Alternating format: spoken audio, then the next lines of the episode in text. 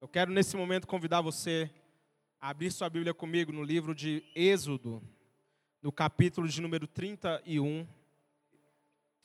Se você tiver com sua Bíblia, abra, por favor. Êxodo, capítulo de número 31, a partir do verso de número 1. Êxodo é fácil, segundo livro da Bíblia.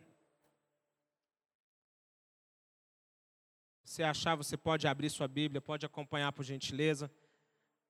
A partir do verso de número 1, diz assim: Depois falou o Senhor a Moisés, dizendo: Eis que eu tenho chamado por nome a Bezalel, o filho de Uri, filho de Ur, da tribo de Judá, e o enchi do Espírito de Deus, de sabedoria e de entendimento e de ciência em todo o lavor, para elaborar projetos e trabalhar em ouro, em prata e em cobre, e em lapidar pedras para engastar, e em, e em talhes de madeira para trabalhar em todo o lavor.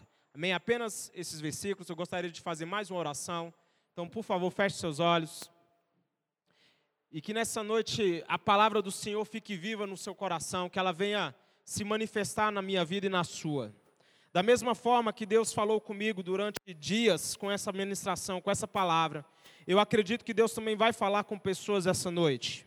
E como Deus ungiu a Bezalel para manifestar coisas do céu sobre a terra, assim, que Deus manifeste também através de nós aquilo que Ele tem para esses dias, em nome de Jesus. Posso ouvir um amém?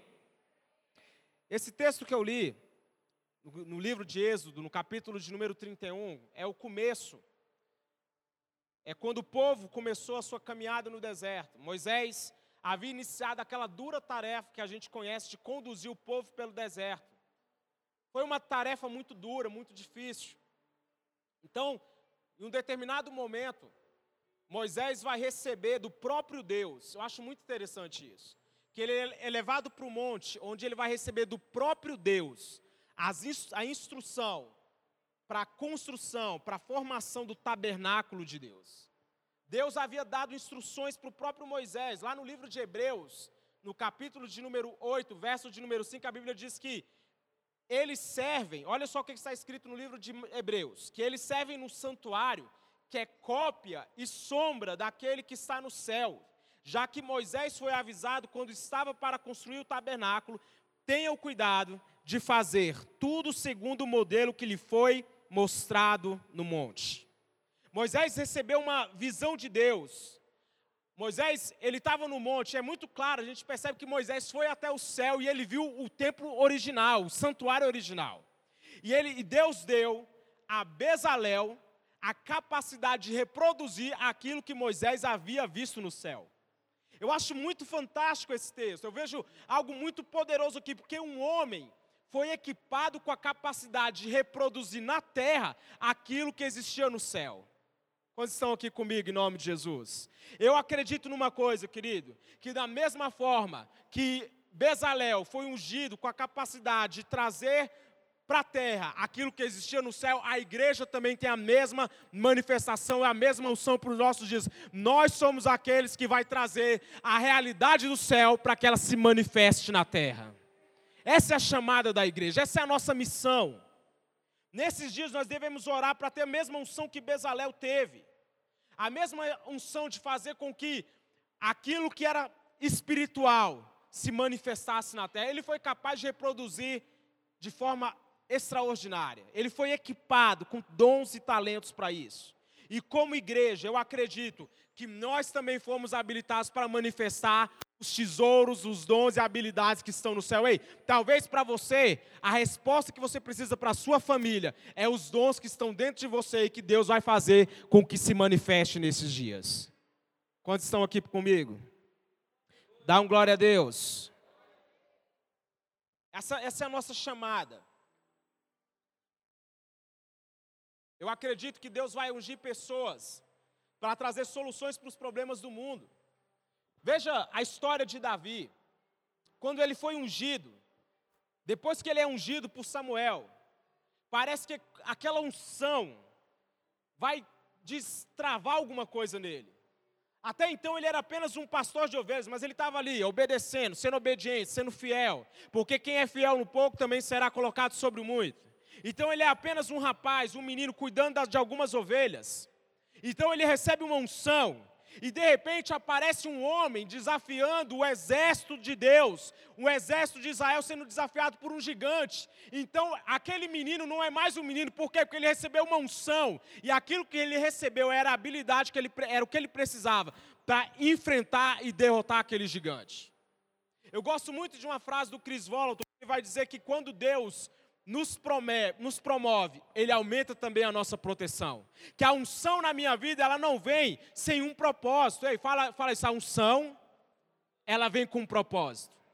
A unção, querido, ela não vem para aumentar o nosso ego. A unção, ela não é para eu ser visto pelas pessoas de uma maneira diferente, não. A unção é, é quando é, eu recebo uma unção, é quando Deus está me capacitando para um propósito.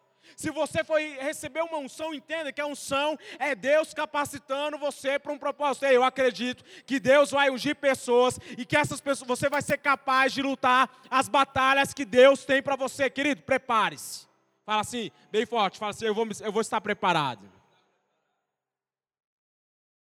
A Bíblia diz no livro de Daniel que então a soberania, o poder e a grandeza dos reinos debaixo do céu serão entregues nas mãos dos santos o povo do Altíssimo. Quantos fazem parte desse povo aqui? O reino dele será um reino eterno e todos os governantes o adorarão e lhe obedecerão. Agora eu quero falar que Deus capacitou Bezalel com características bem específicas. Primeira característica nele, que ele era cheio do Espírito Santo. A Bíblia, alguns estudiosos vão dizer que essa é a primeira citação a uma pessoa cheia do Espírito Santo é quando é referente a Bezalel. A Bíblia está dizendo que ele era cheio do Espírito de Deus. E o Espírito Santo, querido, ele é indispensável para nós. Uma frase que eu vi vai dizer que toda esperança de nosso ministério reside no Espírito de, Espírito de Deus operando no Espírito dos homens. Como igreja, ei, olhe para cá, como igreja, nós não podemos fazer nada sem o Espírito Santo. Uma coisa que o pastor sempre fala, nós valorizamos pessoas, pessoas são importantes, mas quem nós nunca podemos perder é o Espírito Santo. Porque é o Espírito Santo quem nos direciona. É o Espírito Santo quem nos guia. Uma igreja sem o Espírito Santo não é igreja, ela está sendo qualquer coisa. Está sendo clube social, está sendo um lugar de reunião de amigos ou o que for. Mas sem o Espírito Santo não existe a igreja. A igreja ela foi gerada, ela nasceu quando o Espírito Santo foi derramado sobre os discípulos, o Espírito Santo foi derramado sobre eles. Naquele momento a igreja nasceu foi dada a luz à igreja. Sem o Espírito Santo nós não podemos fazer nada. Querido, entenda uma coisa: a Bíblia vai dizer que Jesus operou no poder do Espírito Santo. Lá no livro de Lucas, capítulo 4, 14, vai dizer que Jesus voltou para Galiléia no poder do Espírito. Fala assim, no poder do Espírito. Você me ajudar a pregar, fala assim, no poder do Espírito. E por toda aquela região se espalhou a sua fama. O próprio Jesus agiu no poder do Espírito Santo. Nenhuma atividade da igreja importa sem o Espírito Santo, se não for pelo Espírito Santo. Quantos entendem essa palavra aqui em nome de Jesus? A Bíblia vai falar que Sansão negligenciou o espírito que estava sobre ele. Ele começou, você conhece a história, a brincar com seus, com seus segredos, começou a brincar com seus votos ele foi quebrando um a um dos seus votos, ele foi desprezando o seu voto de Nazireu. E quando ele se levanta para enfrentar os filisteus, ele não sabia, diz a Bíblia, que o Espírito Santo de Deus já o havia abandonado. Por quê? Porque o pecado ele faz isso. Por isso que a Bíblia vai falar, Camila, em mentes cauterizadas. O Espírito Santo ele fica ali, ele está sempre ali, nos avisando cuidado, pecado, olha, vamos lá, olha isso, olha aquilo. Só que o Espírito Santo, olhe para cá, ele é um cavalheiro. Ele vai ficar onde ele é bem-vindo. Eu gosto muito daquele texto, eu sempre falo com as pessoas quando, tão, quando eu estou lecionando na escola de batismo, eu sempre falo de Davi. Naquele momento que ele peca com Batseba. E você também conhece a história. Então ele é confrontado. Chega o profeta Natan, conta uma história para ele que um homem foi receber um convidado, um homem que tinha muitas ovelhas, ele recebeu um viajante, e ao, ao invés de pegar de uma de suas ovelhas e matar para dar para servir aquele convidado, ele vai num homem que só tinha uma ovelha, que ele amava aquela ovelha, ele cuidava como se fosse um filho. Então ele pega essa única ovelha, mata para atender ao convidado. E Davi, quando escuta isso, ele se ira, fica indignado. Diz, diz que o homem tem que morrer, tem que ser restituído quatro vezes. Então o profeta vira para ele: Esse homem é você, Davi. Então ele é confrontado, por quê? Por causa do pecado dele. Mas é tão fantástico, olha o coração daquele homem. Quando ele é confrontado por causa do seu pecado, ele vai lá e compõe o salmo de número 51. Ele vai lá e pede para Deus: Senhor, não me expulses da tua presença, nem tires de mim o teu Santo Espírito.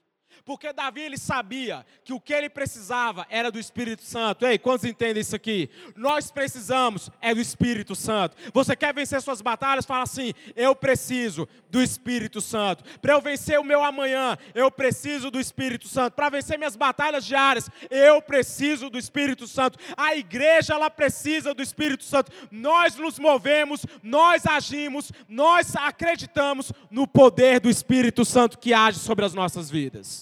Sem o Espírito Santo, querido, pode fechar as portas e nós vamos para casa.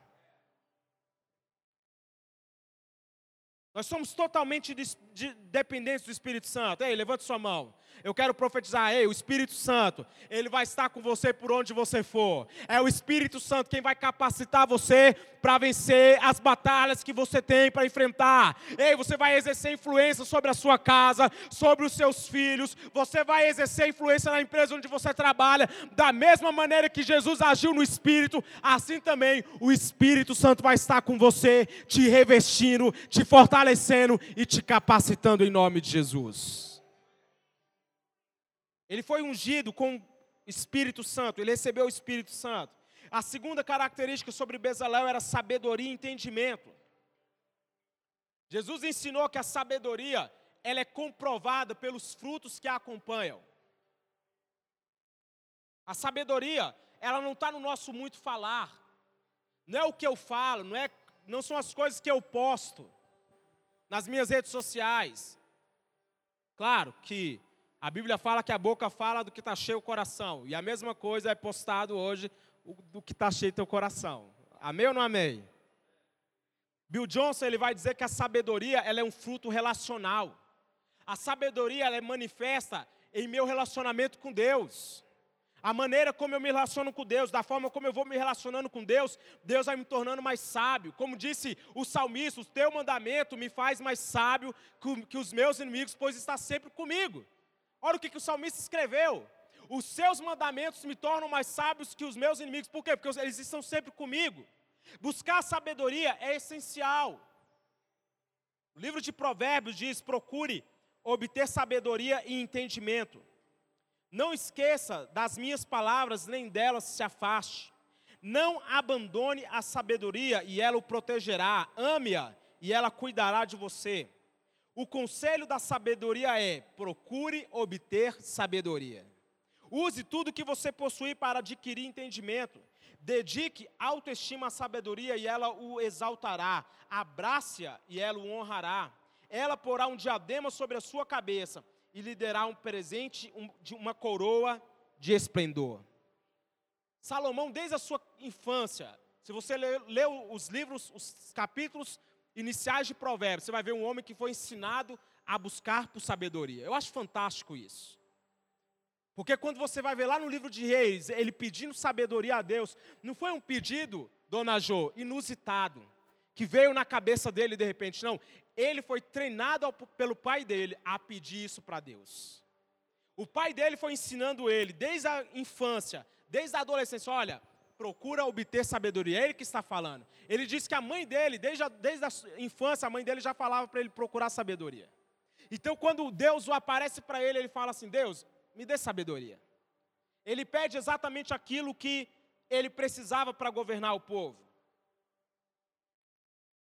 Quantos querem ser mais sábios aqui? Tem mais sabedoria? Por isso que a Bíblia fala: se alguém tem falta de sabedoria, peça a Deus, que a todos dá livremente, de boa vontade, peça, porém, com fé, sem nada duvidar, porque todo aquele que duvida é semelhante à onda do mar, agitado de um lado para o outro. Não julgue tal homem que de Deus vai receber alguma coisa. A sabedoria ela enriquece a pessoa, as pessoas. A sabedoria ela nos capacita para responder ao dia mal. Ei, eu quero dizer que Deus está revestindo pessoas aqui de sabedoria. Deus está te dando mais sabedoria para lidar com seus familiares. Deus está te dando sabedoria para lidar com seu marido, com a sua esposa, para responder aos problemas financeiros. Deus está te dando sabedoria para tratar os outros. Querido, entenda uma coisa: sabedoria não é ter todas as respostas, mas é saber ouvir as pessoas. Isso é sabedoria. A sabedoria ela não está naquilo que muitas vezes naquilo que eu falo, mas na minha capacidade de ouvir. Fala assim, eu vou ouvir mais as pessoas. Ele foi equipado com o dom da ciência em todo o lavor para elaborar projetos, trabalhar em ouro, em prata, em cobre, lapidar pedras para engastar e em talhas de madeira para trabalhar em todo o lavor. Eu acho esse fantástico aqui porque ele era um homem muito habilidoso. E olha, queridos, nós temos que mudar, lutar contra a cultura que permeia, que está no meio cristão, que é a cultura do assim tá bom porque eu vou para o céu. Essa cultura de que eu não preciso estudar. É, tá mudando isso, graças a Deus. Mas não, não se preocupe com ter um bom emprego, porque aqui é passageiro. Ei, você não tem que estudar. Para de buscar coisas materiais. Isso aqui tudo é passageiro, isso aqui tudo é do mal, nós vamos para o céu. Aí ficamos vendo os espíritas, os católicos, tudo quanto é religião, se programando, estudando, se preparando e ocupando os lugares de influência, enquanto nós ficamos à mercê, nos, nos, nos diminuindo, e depois ficamos falando assim: nossa, como está tendo perseguição e como nós não podemos fazer nada. Aquele homem ele tinha uma habilidade dada por Deus. A Bíblia vai dizer que Daniel e os amigos dele, quando estavam lá na Babilônia, eles foram achados dez vezes, fala assim, dez vezes eles foram achados dez vezes mais sábios que os outros jovens que estavam lá. Sabe por que, que foi? Deus deu àqueles jovens algo maior do que deu para os outros. Aí, Deus vai nos dar mais do que Deus para os outros. Aí, Camila, você vai se destacar na sua profissão. Deus quer que você se destaca naquilo que você faz. Quantos, quantos aqui são profissionais aqui, trabalham alguma coisa? Quantos trabalham aqui, pelo amor de Deus? Você trabalha, quem aqui não está trabalhando, porque está desempregado, você vai arrumar emprego, irmão. Mas levanta a mão. Deus vai capacitar você para você se destacar em tudo aquilo que você colocar as suas mãos para fazer. A mesma capacidade que estava sobre Daniel, é a mesmo o mesmo Deus que operou sobre Daniel, é o Deus que está aqui nessa noite também opera na nossa vida. E se Daniel se destacou porque o Espírito Santo estava com ele, você também vai se destacar. Ah, eu trabalho com vendas, então você vai ser o melhor vendedor da sua loja, o melhor vendedor da cidade. Ah, eu sou empresário, a sua empresa vai crescer e você vai ser o melhor empresário. Ei, querido, Deus vai nos dar grandes habilidades. Eu estou orando muito por isso. Deus está equipando a igreja dele com pessoas que vão se destacar. A marca do Espírito Santo sobre a sua vida vai ser a excelência. Tem que ser excelência. Imagine tudo aquilo que você colocar as suas mãos para fazer, você fazer bem feito. Você ser o melhor, você se destacar. Nossa, pastor, parece ser meio egocêntrico demais. Não, irmão, não é. É o Espírito Santo quem nos capacita para nós nos destacarmos. Ter a mente de Cristo é acreditar que não existem impossibilidades. A Bíblia diz que nós temos a mente de Cristo. Agora, veja o ministério terreno de Jesus. Enquanto Jesus esteve aqui na terra, o ministério de Jesus era marcado pelo acesso. Repita comigo: acesso. Tudo o que Jesus precisava, ele tinha acesso. Ele precisava pagar o imposto. Ele falou para Pedro: Pedro, vai lá no peixe, pesca o peixe, você vai encontrar duas moedas, paga o teu imposto e paga o meu também.